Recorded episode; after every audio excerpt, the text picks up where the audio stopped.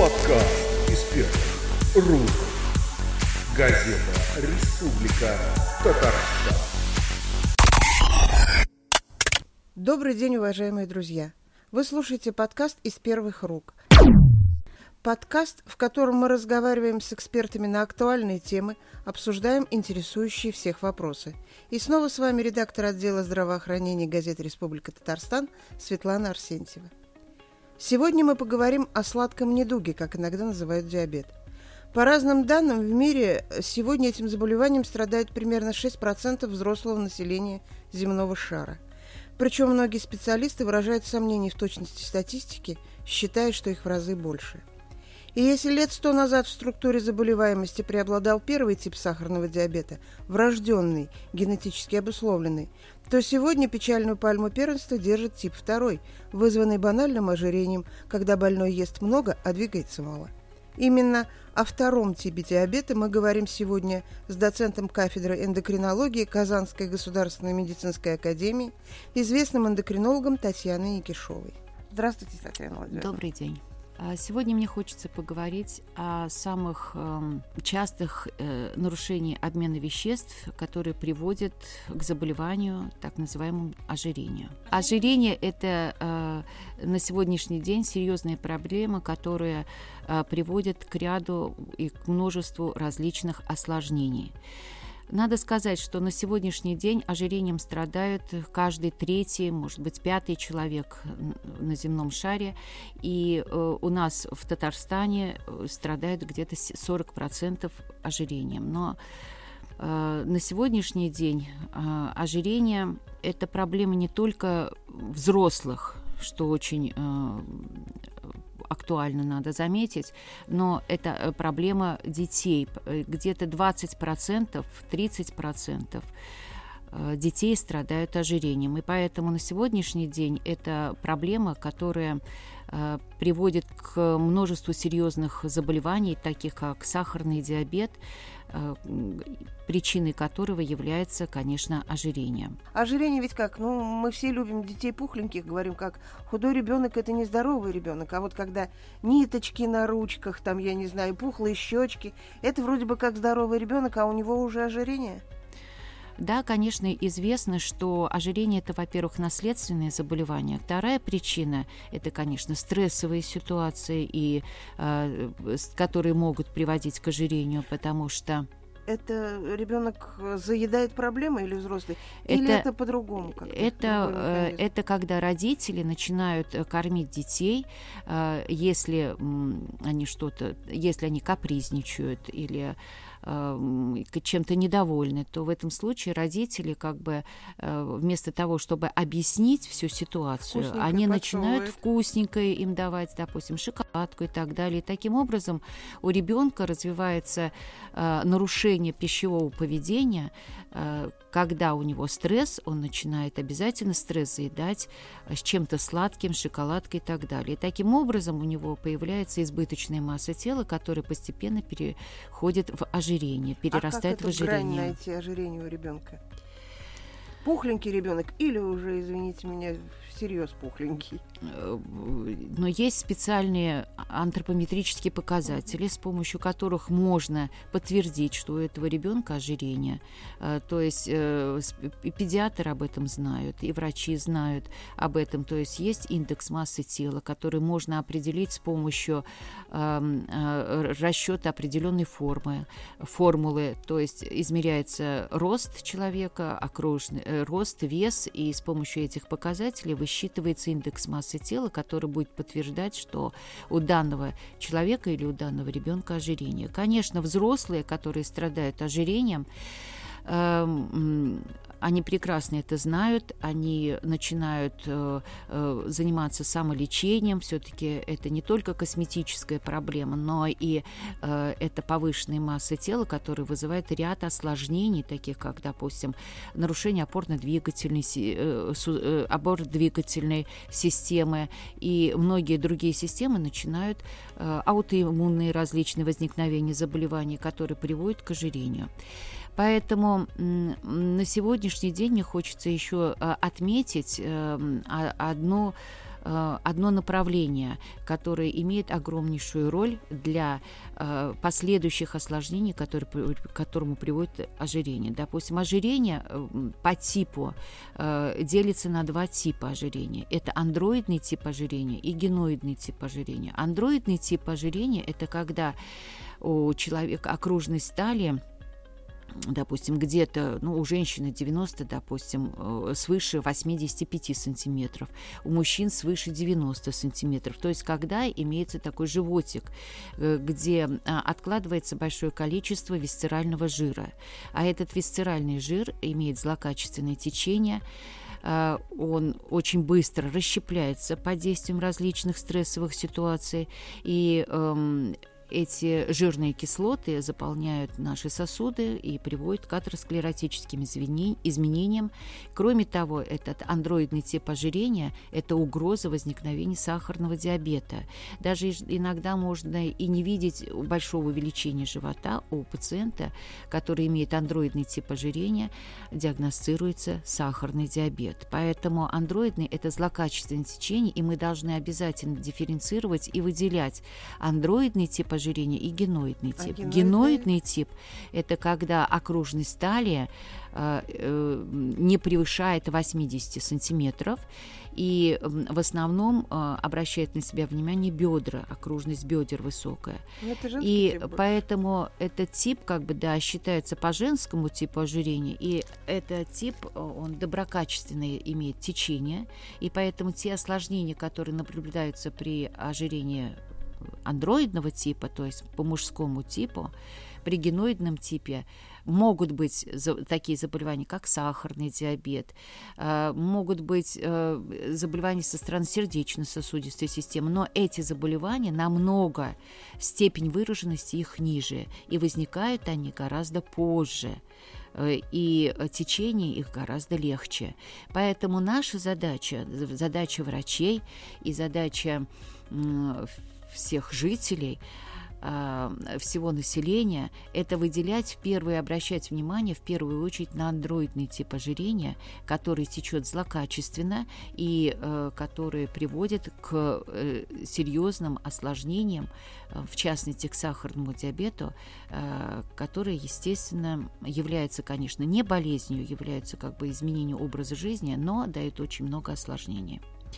Поэтому э, на сегодняшний день, э, я считаю, профилактическое имеет большое значение, профилактика, для того, чтобы пациенты наши знали, какие могут быть профилактические мероприятия проведены для того, чтобы предупредить развитие любого типа не ожирения. Дать расти животу, да, и очередь. не дать расти животу. Вот это вот самое Тут главное. Чем спасаться гимнастикой? И здесь э, вот в отношении гимнастики я э, тут очень осторожно надо назначать гимнастику, э, потому что некоторые думают, что надо заниматься интенсивно активно, э, думают, что э, в этом случае снизится масса тела и самочувствие улучшится. Но, но это совсем не так. Дело в том, что люди, которые не знают и э, как надо подойти э, к физическим, к лечебной физкультуре, к физическим упражнениям,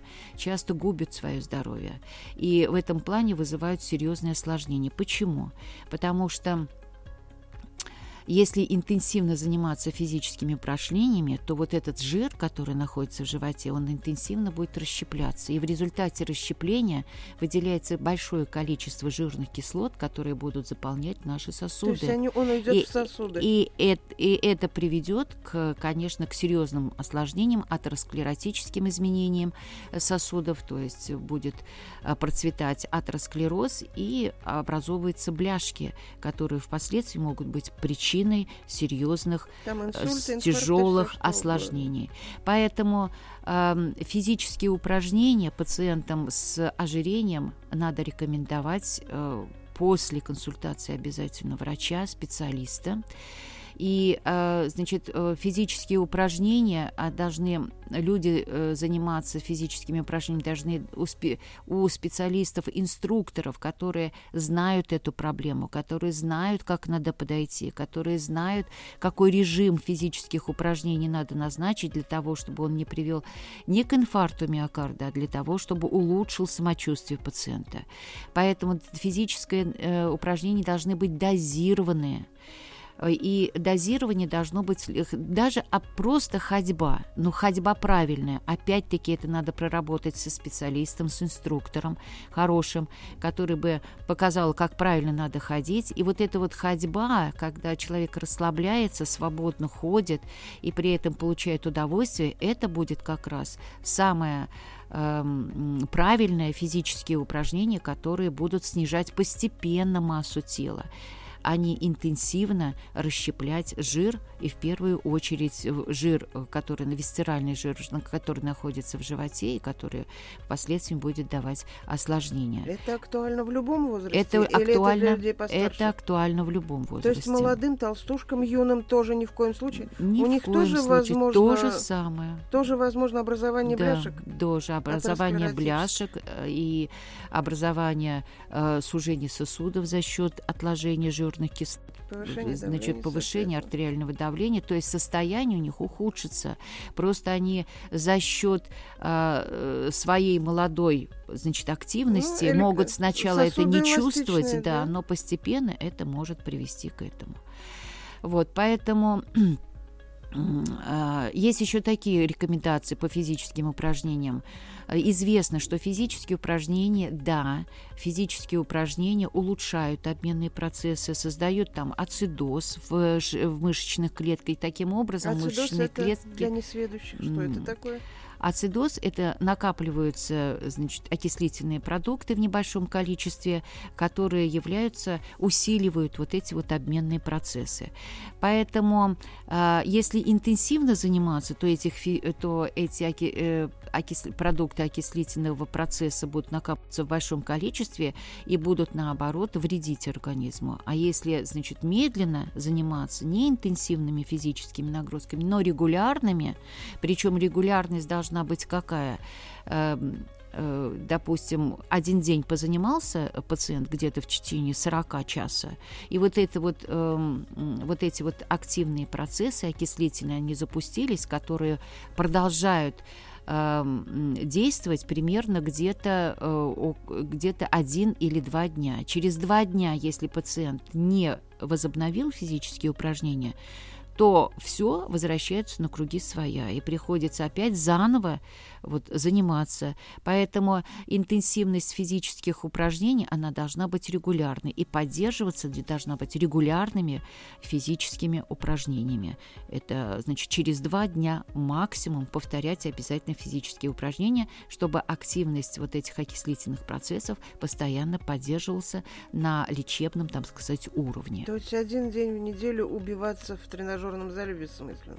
Это наоборот Это губит вот свое здоровье. Эти люди губят просто себя, и поэтому здесь необходимо вот подход, вот именно такой вот лечебный, правильный подход у этих пациентов. Ну, в принципе, в любом фитнес-центре умный тренер э, человека, только что пришедшего на занятие, он обязательно спросит, диабета нет?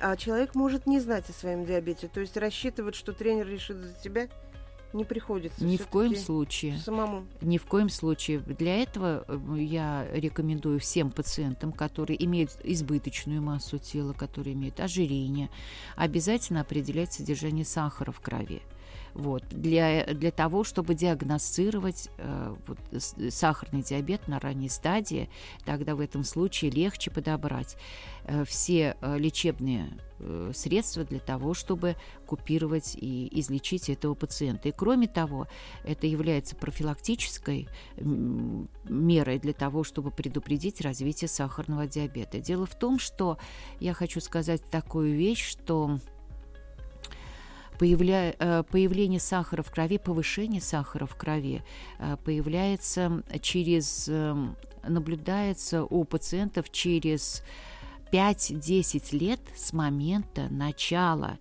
а, патологических процессов в организме, которые в последующем приведут к сахарному диабету. То есть диабет зреет долго. То есть а, для того, чтобы, если появился сахар в крови, это значит, что пациент уже болен 10-15 лет сахарным диабетом хотя сахар у него сначала был в пределах нормы. То есть запущены процессы, которые в последующем приведут обязательно к сахарному диабету. Поэтому э, существует ранняя диагностика, допустим, сахарного диабета, когда сахар в крови диагностируется где-то свыше 5,2 миллимолей, да? 5,2 миллимолей. да? Ну, не 6, это в зависимости от возраста, ну, будем считать 5. 5,5 миллимолей от 5 допустим, если верхняя граница сахара в крови это 5,2 миллимолия. Все. Свыше 5,2 миллимолия это можно уже говорить о сахарном диабете.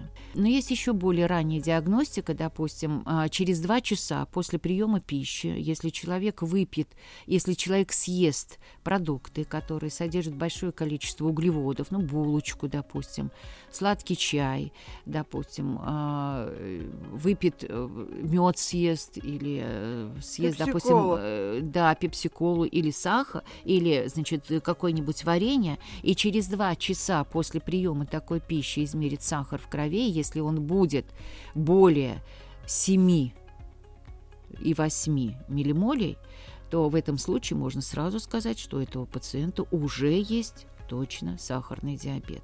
Это для того, чтобы предупредить развитие сахарного диабета, это, конечно, надо следить за массой тела, даже чуть-чуть избыточная масса тела, но если тип ожирения андроидный, то есть когда растет вес животик. растет животик, то в этом случае э, этот животик э, является причиной и сахарного диабета, и инфарктов миокарда, и артериальной гипертензии и так далее. То есть это абдоминальный тип ожирения, который дает очень много серьезных осложнений. Но мужчина в основном полнеет, ведь у нас, как говорят, пивной животик. Это не пивной животик? Пивной. Пивной? Это пивной животик, да. Это пивной животик, это и мужчины... не пиво, а виноват... Виноват это не пиво, а виноват то, что этот пациент Э,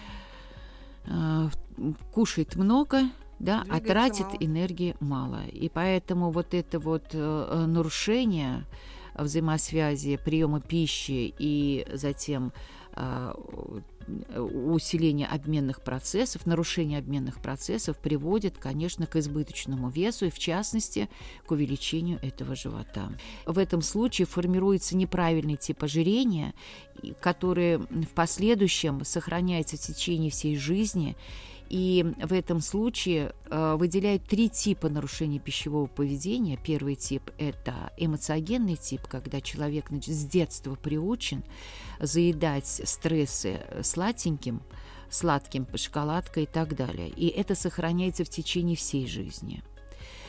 Э, следующее нарушение пищевого поведения – это эмоциогенный тип, когда и э, человек, допустим, только что встал из-за стола, покушал, прошел пять минут, вновь старается еще кушать, если он увидит там такие запахи вкусные и так далее, он вновь садится и поедает такое же количество пищи, и таким образом желудок у него увеличивается, может быть, даже увеличится в 3, в 4, в 5 раз. И, конечно, такого человека накормить бывает очень сложно. И он полнеет, не ощущая сам этого. А остановиться он не может. Поэтому частично это можно сказать... Но это, это булимия, да. И поэтому частично можно сказать, что это э, ожирение и э, э, психосоматическое тоже заболевание. Если с точки То с это этого... Лечится уже как это болезнь. лечится уже как болезнь, да. В любом случае ожирение лечится как болезнь, если имеет высокую стадию или начало ожирения, потому что в этом заинтересованы тоже наша гипоталам, гипоталам гипофизарная система. Относительно того, что мы можем сказать, что ожирение – это бич сегодняшнего времени. Да, можем сказать, что на сегодняшний день, ну, в Америке где-то 70% всего населения страдают ожирением. Но мы тоже к этому приближаемся. Это где-то 60%, 50% у нас тоже страдают ожирением. Но самое главное, еще раз говорю, бич в том, что страдают дети. Вот это вот самое главное. Родители сделать с этими детьми, конечно, сами ничего не могут. И здесь надо обращаться только к специалистам. И не только детей надо вести к специалистам, но и членов всей семьи надо вести это родителей к специалистам для того, чтобы правильный образ жизни он э, существовал в семье. А, то есть мы говорим о том, что действительно это не только эстетическая проблема, но и проблема со здоровьем. Теперь первые признаки – это талия, окружность талии, окружность талии свыше 78 сантиметров. Это, это уже человека. у взрослого а человека. У ребенка, как, а у ребенка, по... да, у ребенка там ну, специальные есть такие таблички, с помощью которых можно это определить. это определяет врач. Это определяет врач-педиатр. А родителей что должно насторожить, так скажем? Ну вот им нравится, как выглядит ребенок, но но обычно эти дети, они не могут э, а, обойтись без приема пищи, то есть им всегда надо что-то перекусить. Они все время голодные. Они все время голодные. Все время голодные. Да, они все время голодные. А, и э, стараются кушать именно мучные продукты, сладости. Они уже привыкли к этому, и головной мозг у них к этому привык. И для того, чтобы их, допустим, э, нормализовать, вот правильное питание, для этого надо, конечно, с психологами тоже, с психотерапевтами работать и с врачами. Первый визит идет у нас к педиатру. Педиатру. К педиатру мы идем тогда, когда ребенок Педиатр даже эндокринолог. Слишком много ест. Педиатр эндокринолог. А может быть, даже. Педи... Педи... ну, педиатр потом ну, направит да, к потом направит к эндокринологу, да. Теперь относительно детского диабета. Ну, говорят, что детский диабет проявляется очень быстро. То есть э, нет вот этого накапливания, как у взрослых.